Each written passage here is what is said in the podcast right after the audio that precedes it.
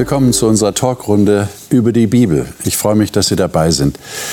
Wir haben jetzt schon einige Wochen lang darüber gesprochen, wie wir denn am besten leben können. Das ist ja eine, eine existenzielle Frage, die muss sich jeder irgendwann mal stellen. Wie will ich denn eigentlich leben?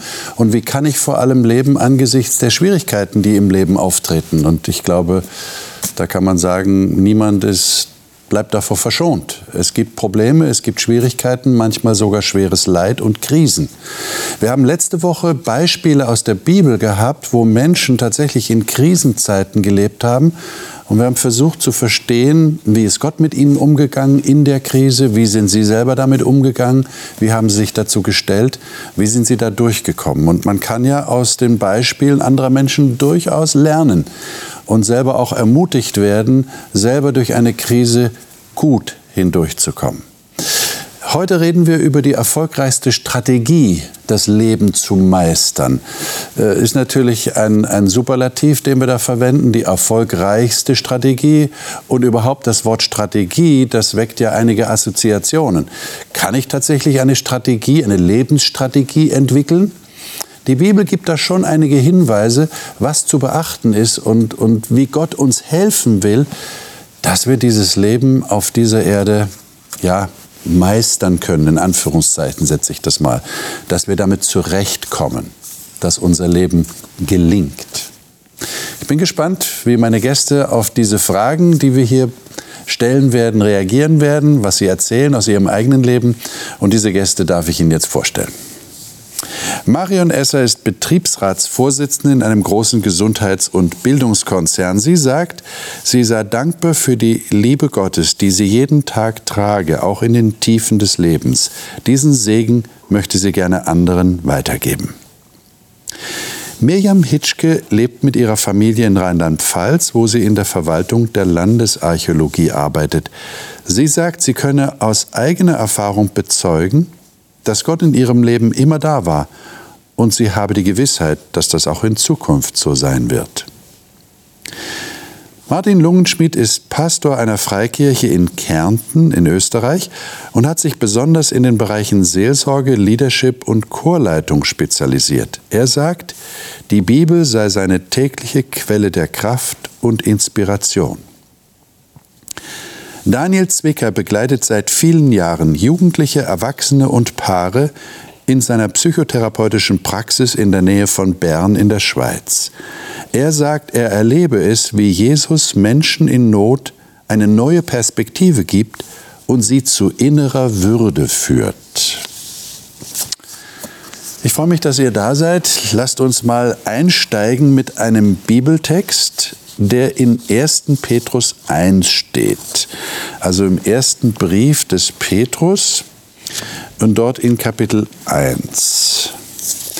Und da die Verse 13 bis 16. Wer von euch mag das mal lesen? Marion, welche Übersetzung hast du? Ich habe die Elberfelder. Okay. Deshalb umgürtet die Lenden eurer Gesinnung, seid nüchtern und hofft völlig auf die Gnade, die euch gebracht wird in der Offenbarung Jesu Christi. Als Kinder des Gehorsams passt euch nicht den Begierden an, die früher in eurer Unwissenheit herrschten sondern wie der, der euch berufen hat, heilig ist, seid auch ihr im ganzen Wandel heilig. Denn es steht geschrieben, seid heilig, denn ich bin heilig. Mhm. Die Bibel verwendet ja an verschiedenen Stellen Bilder und das ist ja sehr interessant. Unter Bildern kann man sich etwas vorstellen. Aber wie geht es euch mit dem Bild, das hier verwendet wird? Umgürtet eure Lenden oder die Lenden eurer Gesinnung, hast du gerade gelesen. Äh, könnt ihr euch darunter was vorstellen? Habt ihr irgendwie eine Ahnung? Also die Lenden sind ja eigentlich jetzt statisch gesehen, gesehen in, in der Mitte im Körper. Und dort kommen eigentlich die Kräfte, die von unten kommen und von oben kommen, die werden dort, kommen dort an oder sie werden auch von der Lände aus gesteuert. Das ist eigentlich das Zentrum, das Bewegung ähm, stabilisiert zum Beispiel. Ja. Ist interessant bei mir, bei Zink heißt es darum, macht euch reisefertig. Ja. Ist, ein, ist eigentlich ein schönes Bild. Das heißt, richtet eine Statik aus. bewege dich aus deinem Zentrum, also jetzt, äh, körperlich aus dem Zentrum und mach dich auf den Weg. Ja, und, und damals waren da, da trug man ja Gewänder. Ja, und wenn man deswegen auch dies, passt dieses Bild des Reisefertigmachens, wenn man losziehen wollte, musste man erstmal dieses Gewand festmachen, umgürten, damit es nicht rumschlappert und rumschlackert und man nicht zu Fall kommt beim Gehen. Also hat man in der Körpermitte das dann festgeschnürt, damit es alles auch stabil war. Und das ist ein gutes Bild. Und was heißt das jetzt für die Gesinnung? Ich denke, dass es um das Denken geht. Okay. Wo, wie bin ich ausgerichtet? Was ist der Sinn meines Lebens auch? Was ist meine Triebkraft? Wie ist meine Einstellung, meine Lebenshaltung? Das bedeutet für mich Gesinnung. Sagen wir doch nicht immer wieder auch, achte auf dein Denken. Oder auch wie David in den Psalmen sagt, achte auf dein Herz. Das Herz ist ja in der Bibel auch eigentlich unser Denken, nicht unser Gefühl in erster Linie.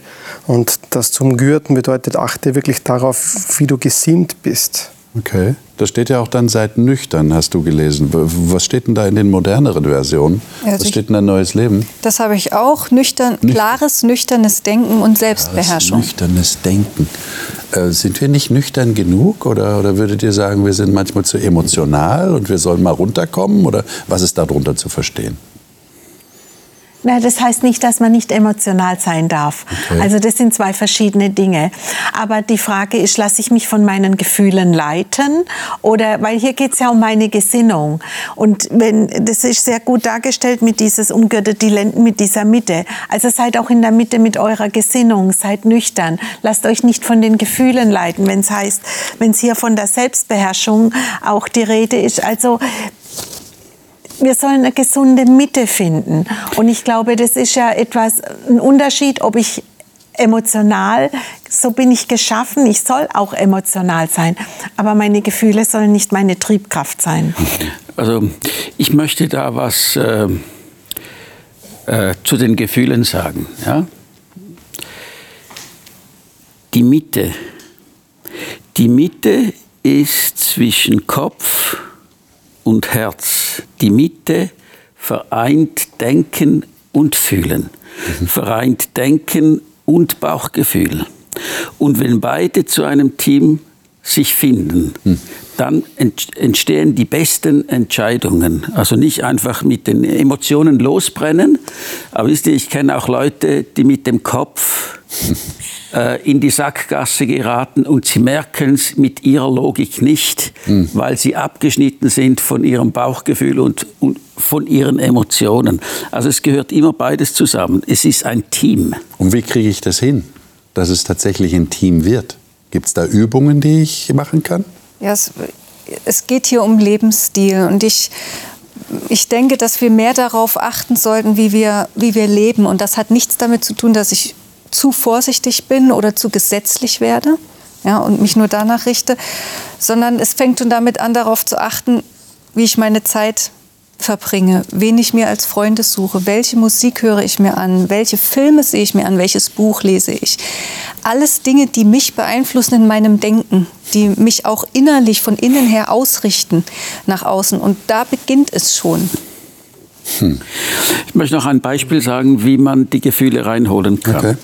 Wenn zum Beispiel jemand vor einer schwierigen Entscheidung ist, dann schlage ich manchmal vor, okay, jetzt denk mal, du gehst diesen Weg, leb mal eine Woche mit dieser Entscheidung, wie es so wäre und spüre ein bisschen nach, wie reagiert dein Bauch darauf, wie reagieren deine Emotionen darauf.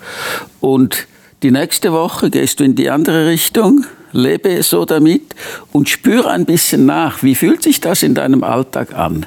Und dann kann eine, ich hoffe es, eine reife Entscheidung entstehen, wo beides integriert ist. Das, das aber, finde ich, für mich Entscheidende ist, dass die Ausrichtung am an Gottes Plan, an Gottes Willen immer wieder erfolgt. Ja, wir haben Gefühle und ja, wir haben immer wieder auch Dinge, die unser Denken beeinflussen. Aber ich muss das täglich neu mit Gott abwägen auch, ja, und mich immer wieder nach ihm hin ausrichten, dass er mich leitet und führt von innen. Und wenn ich als Christ lebe, dann habe ich Ja zu Jesus gesagt und dann habe ich den Heiligen Geist in mir. Dann führe ich, dann bin ich durch den Heiligen Geist, der in mir lebt, geheiligt. Und das heißt, ich bin für äh, Gottes Absichten abgesondert. Mhm. Also für das, was er für mein Leben möchte. Er kennt mich ganz genau.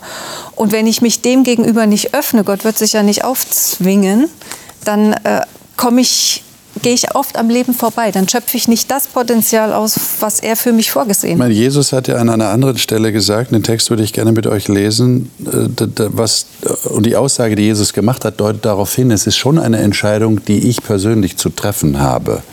Das hast du gerade angedeutet. Lukas 13, 22 bis 24. Lukas Kapitel 13 und da die Verse 22 bis 24. In der Elberfelder Übersetzung steht, und lehrend durchzog er nacheinander Städte und Dörfer und reiste nach Jerusalem. Es sprach aber jemand zu ihm, Herr, sind es wenige, die gerettet werden? Er aber sprach zu ihnen, ringt danach, durch die enge Pforte hineinzugehen, denn viele, sage ich euch, werden hineinzugehen suchen und werden es nicht können. Hm sobald der Hausherr aufgestanden ist, das wäre Vers 24. Ja, war, du bist 24, das, das denke ich reicht. Ähm, es scheint schwer zu sein, durch die enge Pforte zu gehen. Lass uns erstmal dieses Bild verstehen. Was heißt denn das? Was will Jesus sagen? Durch die enge Pforte. Ähm, heißt das, da kommt nicht jeder durch, weil er zu viel Gepäck hat? Oder was ist der Punkt? Was ist das Bild im Kern? Also einmal kann ich, verstehe ich das durchaus so, wenn eine Tür eng ist und ich will mit, einem, mit einer Waschmaschine da durch, dann schaffe ich es vielleicht nicht. Mhm. Also je nachdem, wie groß mein Gepäck ist, passe ich da einfach nicht mit dem Gepäck durch. Und im übertragenen Sinne kann das schon heißen, nicht jede Einstellung, nicht alles, was mich im Leben hier so bindet, passt durch diese Tür zum Himmel. Das, das werde ich einfach nicht schaffen, so sehr ich es auch versuche. Hm. Ich möchte gerne noch eine Verbindung schaffen zu dem Text, den wir vorgelesen haben. Es heißt ja nicht nur seid nüchtern, Punkt, sondern und hofft völlig auf die Gnade. Denn ich könnte auch zum Schluss kommen, wenn ich heilig genug lebe, wenn ich mich so bemühe wie möglich, wenn ich auch alles Mögliche ablege, dann komme ich da durch. Aber letztendlich ist es die Gnade Gottes, die mich zur Umkehr leitet, auch mein Denken beeinflusst und die den Heiligen Geist in mir wirken lässt. Es ist ein Geschenk, ich kann es nicht verdienen. Aber trotzdem, und das ist ein Spannungsfeld, ringt danach. Also trefft die Entscheidung, bedeutet das für mich. Wollt es wirklich von Herzen. Gott wird es schenken, es ist eine Gnade. Eigentlich ist die Tür ja breit, würden wir sagen. Denn Gott öffnet uns ja einen weiten Raum. Er sagt nicht, ich mache den Weg so schwer wie möglich für dich, sondern nein, aber entscheidet euch wirklich dafür. So aber der Begriff enge Pforte suggeriert das ja schon irgendwo. Eigentlich schon, oder? Ja. Äh, wie, der Weg ist nicht wie so leicht. Wie ist das jetzt wirklich? Da bleibe ich noch ein bisschen hängen hier. Mhm. Äh, das heißt, müssen wir da die Reihenfolge klären? Ich muss erst das Gepäck abgeben oder es einfach loswerden. Und dann kann ich durch die Tür gehen. Aber dann kommt ein anderer und sagt, nein, du kannst mit deinem ganzen Gepäck zu Jesus kommen. Steht dann Jesus an dieser Pforte und nimmt es mir ab und dann kann ich reingehen. Was heißt das überhaupt, wenn ich auf der anderen Seite der Pforte ankomme? Bin ich dann schon im Himmel oder bin ich dann auf dem richtigen Weg, auf einem Bergpfad meinetwegen? Wie seht ihr das? Also es gibt ja nicht nur die Möglichkeit, dass ich Gepäck habe, sondern dass ich mich groß mache. Und groß machen kann okay. ich mich auch, indem ich denke, ich kann mir was verdienen. Also äh, man hat ja so das Beispiel, ne? man sagt ja im Umgangssprachlichen auch, der kommt nicht durch die Tür. So. so hat er sich aufgeblasen. Und das denke ich, das, wir haben in der Bibel Texte, wo, wo, wo es heißt, Gott ist in dem Schwachen mächtig. Okay. Und ich glaube, wir wollen immer selber stark sein. Wir wollen selber groß sein. Wir sollen was leisten. Wir wollen uns was erarbeiten. Und die Bibel sagt uns eigentlich, ihr könnt es nicht. Es ist die Gnade. Und deswegen beides. Wir müssen die Entscheidung treffen. Und die Gnade ist aber an Gott wirklich dran zu bleiben. Und er gibt uns das. Und vielleicht kommen wir durch die enge Pforte, wenn wir uns ein bisschen kleiner machen. Mhm. Vielleicht ist das auch. Und es ist nicht immer nur das Gepäck. Habt ihr diese kleine Pforte, äh, seid ihr da durch? Und, und wie war das? Könnt ihr das beschreiben? als ihr da durch seid? Ich, ich weiß nicht, ob man das so konkret ist. Ich glaube, das ist auch ein Lernprozess. Das ist wie mit diesem Affengriff. Wenn ich in ein Glas greife und komme gerade mit meiner Hand rein und mache die Hand voll, weil ich das mit raus, dann komme ich nicht mehr raus aus dem Glas. Und ich denke, Gott ist auch so mit uns. Er stellt uns in diese Welt. Aber wenn wir alles nehmen, was diese Welt uns zu bieten hat und wir halten das fest und wir wollen bloß nicht loslassen, dann steht das dem oftmals vielleicht dem Willen Gottes für mein persönliches Leben im Weg. Und wenn ich nicht lerne loszulassen von dem, was mir so unheimlich wichtig ist, dann kann es auch sein, dass, es, dass mir der Weg zu Gott einfach versperrt ist dadurch. Also ich höre bei dir so ein bisschen raus, es ist eher ein Prozess. Ja. Ein, ein lebenslang, vielleicht sogar ein lebenslanger Prozess, wo ich lerne, ja, mit dieser engen Pforte irgendwie klarzukommen. Ja, Kann man Jesus, das so sagen? Jesus macht ja Matthäus 7, ergänzt das noch ein bisschen, der Weg ist schmal oder der Weg ist breit ins Verderben. Es geht ja nicht nur um die Pforte. Für mich wäre die Pforte die Entscheidung. Ich möchte jetzt da durchgehen und ich möchte den Weg mit Jesus beginnen. Aber entscheidend ist dann der Weg, das wäre der Prozess. Und da gibt es schon, sagt Jesus, einen breiten Weg. Viele sind es, die auf diesem Weg gehen und dieser Weg führt aber ins Verderben. Das heißt, dieser Weg ist ein Weg, den die Masse vielleicht geht, den viele gehen, vielleicht sogar der einfachere Weg. Der schwierigere Weg, der mit Herausforderungen oder sogar mit Steinen besät ist, das ist der Weg, der besonders mit Jesus aber ans Ziel führt. Kann man dann sagen, das ist ein, ein reduziertes Leben? Also so klingt das jetzt nicht mehr. Wir müssen was abgeben. Du schaust schon ganz skeptisch. Äh, es ist ein reduziertes Leben äh, äh, Reduktion, ist es das? Ich, ich glaube, ja. Jesus führt uns zu einem erfüllten Leben. Okay. Also einfach nur so in der breiten Masse sich da treiben lassen. Ähm, also dann bleibe ich in der Masse, werde nicht wirklich mich selber. Ja, wenn, nur schon wenn ich mich selber werde, dann hebe ich mich schon mal ab. Mhm. Und natürlich, wenn ich unterschiedliche Ziele habe, ja, dann kann es sein, dass ich mal gegen die Masse äh, gehe aber vielleicht äh, gibt es auch andere, die durchaus den gleichen Weg mit mir geben, gehen und ich nicht einsam bin. Ja? Also die, das Kriterium ist nicht einfach nicht das machen, was die Masse macht, sondern wo, wo ist mein Ziel? Hm. Also für mich ist das Thema, was ist mir wichtiger als die Beziehung zu Gott? Okay. Und ich glaube, dass Gott möchte, dass wir das Leben genießen. Er hat uns all die Dinge gegeben, damit wir es genießen. Er hat uns doch nicht geschaffen, damit wir darben. Gott hat uns das Paradies im Ursprung mal gegeben. Die Fülle hat er uns gegeben. Und er sagt ja auch, das Himmelreich ist herbeigekommen. Nicht das Himmelreich besteht es aus Verzicht. Ja, also ich denke, Gott hat uns ganz viel gegeben, wo er möchte, dass wir uns am Leben erfreuen. Aber die Dinge sollen uns nicht wichtiger sein sein als, als die Beziehung zu ihm.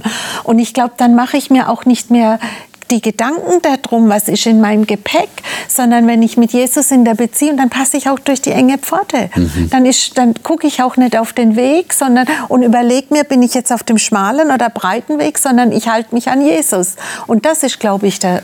Aber, aber Jesus sagt ja hier, das ist nicht so leicht. Weil er sagt, viele werden hineinzugehen suchen und werden es nicht können. Das, ist ja, das hört sich ja tragisch an. Viele wollen, aber sie können es nicht. Woran liegt das dann? So, irgendwann geht es aufs Ganze. Ja. Okay. ist so. Es ist eine Frage der Erwartungen. Ich glaube, die Leute damals hatten die Erwartung, jetzt ist der Messias da und jetzt werden die Römer verschwinden, werden jetzt in Saus und Braus leben und alles haben. Und ich glaube, Jesus korrigiert hier einfach die, die Sichtweise, die Erwartung, die Einstellung der Leute. Es kann auch und wird auch Schwierigkeiten geben. Und es hat genügend Schwierigkeiten gegeben. Jesus selbst hat sie erlebt. Wir leben Ablehnung. jetzt aber heute in einer Zeit, wo wir Straßen planieren und so weiter im großen Stil und uns Schneisen durch die Landschaft hauen. Früher sind Wege ganz anders entstanden. Früher sind Wege entstanden, weil sie gegangen wurden. Mhm. Und der breite Weg ist für mich, wenn viele Menschen ihn gehen, wird der Weg automatisch breiter und ausgetrampelter. Aber wenn ihn nur wenige gehen, dann bleibt er schmal. Und ich denke, das ist gemeint. Und wenn ich mit Jesus ernst mache und er der ist, der mich führt, er derjenige ist, der in, an meinem Lebenssteuer sitzt, dann wird er mich nicht unbedingt den Weg führen, den alle anderen gehen, sondern einen anderen Weg, hm. den nicht so viele gehen. Und da ist die Frage, bin ich dazu bereit? Weil da laufen mir nicht so viele voraus. Da sehe ich nicht mein, den Rücken meines Hintermanns oder habe genau im Rücken wieder Leute, die mich mitschieben. Da kann es auch mal enger werden oder holpriger. Hm. Und das macht es für mich eigentlich aus. Mich ermutigt noch der Gedanke, Jesus sagt ja auch, ich bin der Weg. Also er schickt uns, wie wir früher vielleicht auch mal darüber geredet haben, er schickt uns nicht einfach in Schwierigkeiten, sondern er ist der Weg, er ist bei uns, er führt uns da durch und bringt uns auch ans Ziel. Auch an das Ziel, heilig zu sein. Das ist nicht unser Bemühen, wir verkrampfen uns, sondern er lässt das in uns gelingen, entstehen, immer mehr und mehr durch die Beziehung mit ihm. Also Jesus hat ja in seiner Bergpredigt in Matthäus 5 schon sehr krasse Aussagen gemacht. Ihr habt vielleicht schon mal diese Aussagen gelesen. Ich greife mal eine heraus. Und äh, da bin ich mal gespannt, was ihr da sagt, was da eure Erfahrung ist. Matthäus 5, 27 bis 30. Matthäus 5, 27 bis 30. Wer mag lesen? Magst du es lesen? Mhm. Ja. Ihr habt gehört, dass es im Gesetz von Mose heißt, du sollst nicht die Ehe brechen. Ich aber sage, wer eine Frau auch nur mit einem Blick voller Begierde ansieht, hat im Herzen schon mit ihr die Ehe gebrochen. Wenn dich also dein Auge, auch wenn es dein gutes Auge ist, zur Begierde verführt, reiß es heraus und wirf es weg. Besser du verlierst einen Körperteil, als dass dein ganzer Körper in die Hölle geworfen wird. Und wenn dich deine Hand, auch wenn es deine kräftigere Hand ist, zum Bösen verführt, hack sie ab und wirf sie weg. Besser du verlierst einen Körperteil, als dass dein ganzer Körper in die Hölle geworfen wird. Hm. Und habt ihr das schon praktiziert? ja, das ist natürlich ein literarisches Mittel, das, der, das Jesus da gebraucht okay. und etwas auf die Spitze treibt. Übertreiben. Ist klar. Okay. Aber ähm, dahinter ist, ja, ich verzichte manchmal auf Dinge, mhm. verzichte, ja.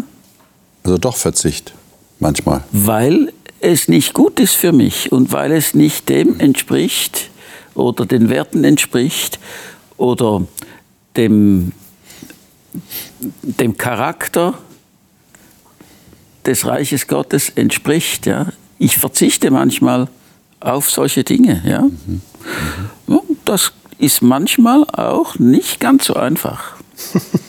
Ja, das Bild deutet darauf hin. Nicht? Also ein Auge ausreißen oder eine Hand abhauen das ist ja schon sehr, sehr krasse Aussage. Also aus meiner Sicht möchte Jesus, äh, versucht Jesus zu sagen, denk doch mal ein bisschen ganzheitlich. Und es zeigt sich immer wieder, wenn man guckt, zu wem er spricht. Er spricht ja damals auch zu den Pharisäern. Und er hat ja auch gesagt, die, die verzehnten Kümmel und die verzehnten die Gewürze, aber das, sie, sie überlegen sich, wie können sie das Gebot, du sollst Vater und Mutter ehren, umgehen. Und hier sagt er, eigentlich, er sagt, es kommt nicht darauf an, dass ihr nur nur das Oberfl an der Oberfläche kratzt, sondern das, was innen drin passiert, das ist das, was mit euch etwas macht. So wie er ja an anderer Stelle auch sagt, nicht, es macht euch nicht unrein, was in euren Mund reingeht, sondern was rauskommt. Also Jesus versucht eigentlich, die Augen zu öffnen, dass wir ganzheitlich als Menschen sehen und dass wir nicht nur sehen, nicht nur, wenn ich mich rumdrehe, sündige ich, ja, sondern es fängt in meinem Kopf an und ich muss überlegen, was mache ich mit meinem Kopf und wie kann ich ich dem entgegengehen und zwar schon nach dem Motto wäre den Anfängen. Mhm. könnte man das so beschreiben, äh, der, der zweite Gedanke ist entscheidend? Gegen den ersten kann ich vielleicht nichts tun, weil der kommt automatisch. Mhm. Ja, Wie in diesem Beispiel, das er hier erwähnt, mit ähm, eine Frau anschauen, mit Begehren. Aber der zweite Gedanke ist dann entscheidend, was mache ich dann damit? Nein, aber darauf liegt doch der Fokus. Nicht, der Fokus liegt nicht auf dem Anschauen und ja. auf dem Blick, sondern auf der Gier, Begierde. Ja. Das ist das, denke ich, worum es geht. Und das ist schon mehr als nur ein Gedanke, mhm. die Begierde. Das ist die Fantasie, die mehr macht und mehr will. Und die immer wieder auch äh, das umwälzt im Kopf und im Herzen, bis es irgendwann vielleicht zur Realität wird oder zu der Tat die mehr will, die ähm, mehr sucht und so weiter und so fort. Und das ist, glaube ich, das, nicht der Gedanke an sich. Mhm. Ich fand ja die äh, Interpretation, die du gemacht hast, spannend. Ich, wenn ich diesen Text äh, lese, also äh, frage ich mich manchmal, wenn Jesus sich jetzt an Frauen richten würde, was würde er einer Frau sagen? Ja? Okay, aber äh, das können sich die Frauen überlegen. Ich bin da vorsichtig, ja. Aber es ist ja nicht, dass erotische Spannung nicht sein darf. Und ich habe auch Freude, wenn ich eine schöne Frau sehe. Darum habe ich meine Frau geheiratet, ja. Das ist nicht der Punkt. Das ist nicht der Punkt. Erotische Spannung ist gesund und die gibt eine Würze im Leben. Über, es wäre ja nicht spannend, wenn ich mit jemandem zusammen bin, der genau gleich ist wie ich. Das wäre ja langweilig. Mhm. Aber was mache ich daraus? Geht es um Dominanz? Geht es um, um den anderen ausnützen? Geht es darum, den anderen für mich zu verzwecken? Ja? Ähm, das ist was ganz anderes. Ja? Das wäre dann mit Begierde auch bezeichnet. Ja. Ich will den anderen für einen gewissen Zweck einsetzen, der mir nutzt. Genau. Das heißt also, es kommt auf die Entscheidung an, die ich treffe. Wir, wir reden hier eigentlich über einen Entscheidungsprozess, den jeder treffen muss. Ja, du hast gerade ein gutes Beispiel gebracht. Du hast gesagt, das war meine erste Reaktion. Ja. Und es ist so, ich habe mal auch gelernt, quasi meine erste, wenn ich mal auf meine erste Reaktion aufpasse, das bin ich eigentlich. Ja, bin ich jetzt ängstlich, bin ich zurückgehalten, bin ich mutig? Das meine erste Reaktion ist oft anders wie das, was ich tatsächlich tue. Und das ist, glaube ich, auch in dem letzten Text gemeint mit umgürte deine Straffe, deine Gesinnung. Ja, mach dich bereit. Also ich glaube, manchmal kann ich nichts gegen meinen ersten Gedanken. Und das so bin ich einfach. Manchmal bin ich ein Hasenfuß und manchmal bin ich mutig im ersten Gedanken. Aber für meinen zweiten Gedanken, da kann ich etwas tun. Da kann ich gucken, den kann ich, den kann ich prüfen, den kann ich stählen, da kann ich mich verändern. Und dann kann ich sagen, ja, vielleicht bin ich ein Hasenfuß, aber wenn ich, so, so im ersten Moment, aber dann gehe ich einen Schritt zurück und sage, und jetzt muss ich genau das und das tun. Und das, glaube ich, ist mit nüchtern und wachsam gemeint. Und das ist auch das, was hier gemeint ist gegen meinen ersten Gedanken kann ich manchmal nichts, der überfliegt mich. Aber jeder kennt das Sprichwort, ich kann nicht verhindern, dass die Vögel über meinen Kopf fliegen, kann nur verhindern, dass sie Nester bauen. Mhm. Und so versucht Jesus, glaube ich, zu sagen, Leute, es fängt schon viel, viel vorher an. Nur wenn ihr denkt, wenn ihr mit dem ins Bett steigt, dann ist das Ehebruch, das ist nicht damit gemeint, sondern gemeint ist eigentlich, was macht ihr innerlich miteinander? Ja, und auch macht er deutlich, das finde ich toll, dass wir die Verantwortung haben. Hm. Ja? Also er sagt jetzt nicht, jetzt versteckt mal alle eure schönen Frauen und da darf jetzt keine mehr über den Weg laufen und, und diese ganzen Gesetze drumherum, dass, dass man bloß nicht in diese Versuchung kommt, sondern jeder selbst ist gefragt in seinem Was lässt er zu, welchen Gedanken gibt man Raum. Das ist nämlich die Eigenverantwortung. Ich muss nicht jeden Gedanken weiterdenken, der mir in den Sinn kommt.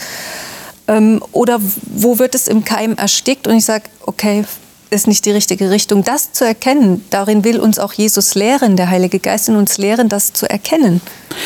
Lass mich mal einen Zuschauer, einen imaginären hier hereinholen der äh, äh, mit sowas wenig zu tun hat und der jetzt sagt, boah, das hört sich ja schon anstrengend an, euer Leben. Da als Christen, strengt euch das nicht an, ihr müsst ständig nachdenken, ihr müsst ständig Entscheidungen treffen. Äh, könnt ihr nicht einfach mal leben? Was würdet ihr sagen? Was würdet ihr antworten, wenn der jetzt hierher wäre? Also ich halte es für sehr anstrengend, eine Konkubine neben meiner Frau zu halten. Ja. Das ist hochstressig. Da muss ich immer meine Geschichten ausdenken und was habe ich jetzt dann ge gesagt und dann muss ich mich bei meiner Frau doppelt anstrengen und also das ist hochstressig. Hochstressig. Und also Jesus führt uns eigentlich damit an den Ort unseres Herzens. Ungeteilt lieben, ja? Das ist das Ganzheitliche, das Ganze, das Wesen in der Frau sehen. Ja, das ist was Ganzheitliches. Nicht einfach nur der Körper. Der Körper darf sein, ist ja auch schön, ja. Aber das Wesen, das Wesen, er möchte, er möchte eigentlich, dass wir ganz werden in dem, wie wir leben, ja. Die Bibel spricht auch von heilig, ja.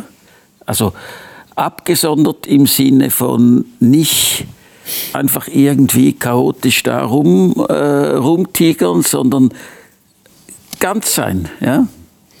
Also du würdest sagen, so verstehe ich dich, es ist anstrengender, nicht nachzudenken, nicht über die Konsequenzen nachzudenken, die mein Handeln hat, sondern einfach nach meinen Gefühlen zu leben.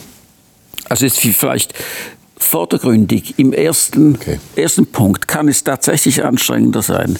Aber wenn ich dann überlege, was man sich alles einhandelt, dann kann es also mittel- und langfristig wird es wesentlich anstrengender. Ja, und das ist, glaube ich, auch gemeint mit, es gibt ja auch in der Bibel den Satz, wer sich in Gefahr begibt, bekommt, kommt darin um.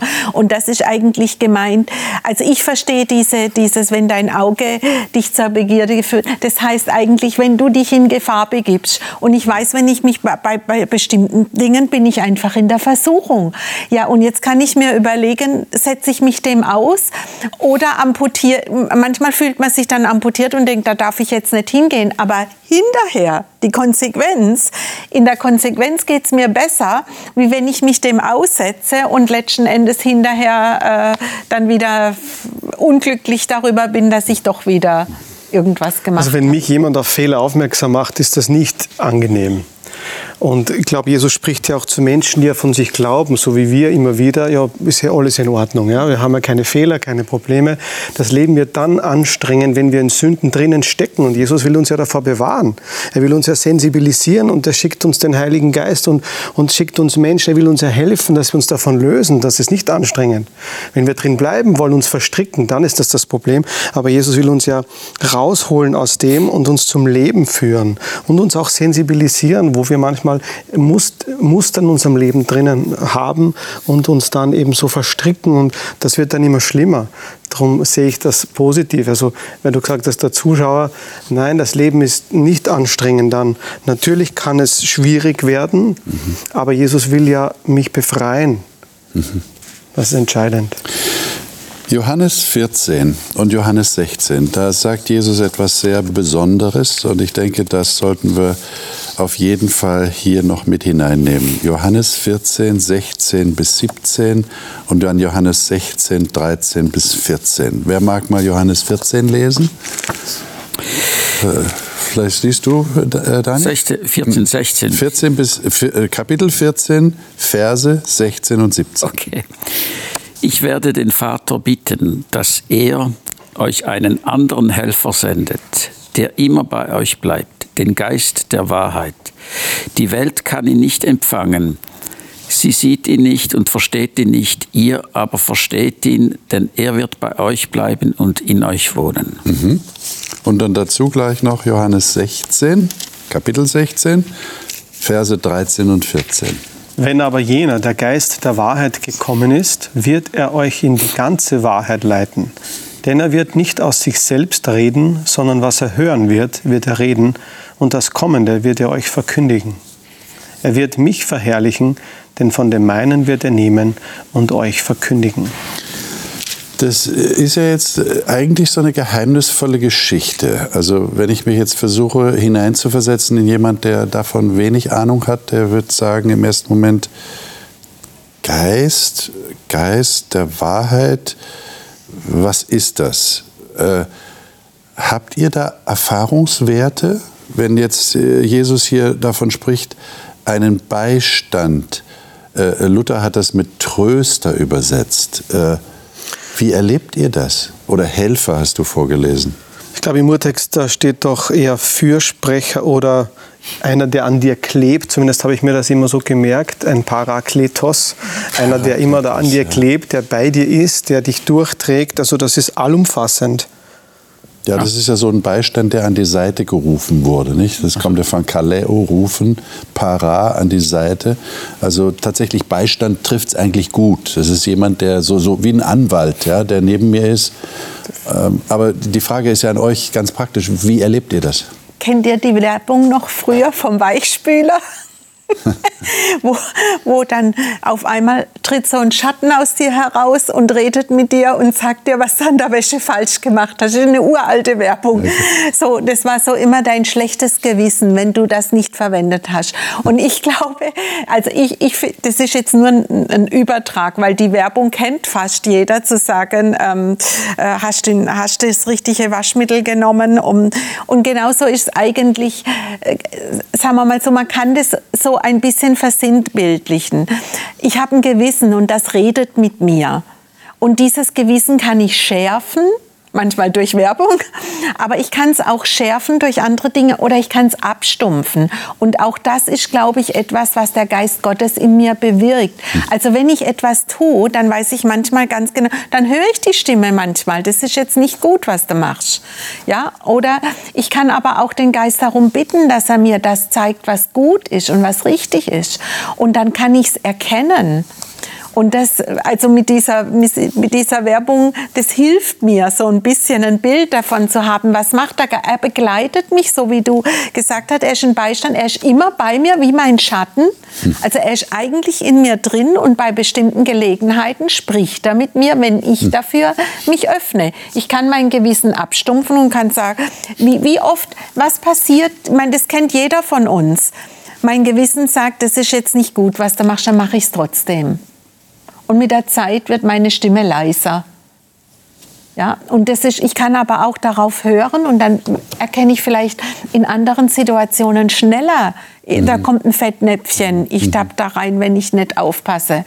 Und das ist, glaube ich, de, de, de, so stelle ich mir vor, dass der Geist mich führt und so fühle ich mich auch geführt. Aber die praktische Frage wäre ja, wie wisst ihr, dass das tatsächlich Gottes Geist ist. Das heißt ja hier in Johannes 16, haben wir gerade gelesen, er wird euch in die ganze Wahrheit leiten. Äh, also er, woher weiß ich das, dass das wirklich Gott ist? Es, es heißt an anderer Stelle mal im, im Korinther steht das, als Paulus gesagt hat, lasst den Frieden Gottes euer Richtschwert sein im Herzen. Es ist für mich ganz wichtig, wenn ich über eine Sache keinen Frieden habe, hm. dann ist sie nicht gut, dann ist das keine Sache Gottes, sag ich mal so, ja. Wenn, wenn mich der Heilige Geist anleitet oder ermutigt oder tröstet, dann finde ich auch darüber Frieden, wenn ich ins Gebet gehe. Mhm. Aber wenn es nicht die Sache Gottes ist, dann finde ich darüber keinen Frieden. Und ähm, das ist auch wieder ein Lernprozess, das zu erkennen und zu schärfen. Äh, denn der Heilige Geist drängt sich nicht auf, er zieht sich auch zurück. Mhm. Irgendwann zieht er sich in Dingen zurück, wenn und versucht es vielleicht zu einem späteren Zeitpunkt wieder, dass ich eine gewisse Dinge, eine Angewohnheit, eine schlechte Angewohnheit überwinden kann. Oder wenn ich nicht bereit bin, mir eine gute Angewohnheit anzugewöhnen. Genau das, also das ist Alltag. Und ihr würdet sagen, das ist mehr als nur so ein Gefühl, was mich überkommt. Ja. Also ich habe so drei Begriffe für mich im Kopf.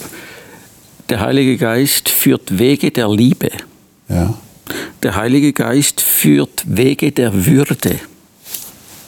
Und der Heilige Geist führt Wege der Echtheit. Ja?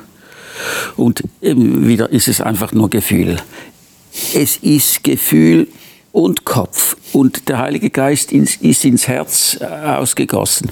Herz, wir verstehen darunter heute so Gefühl, Emotionen, aber im, in, in der biblischen Sprache ist Herz das Zentrum der Persönlichkeit, ist der Wille und ist dort, wo der Kopf, der Frontallappen im Hirn und die Emotionen, also Mittelhirn, ja, zusammenkommen.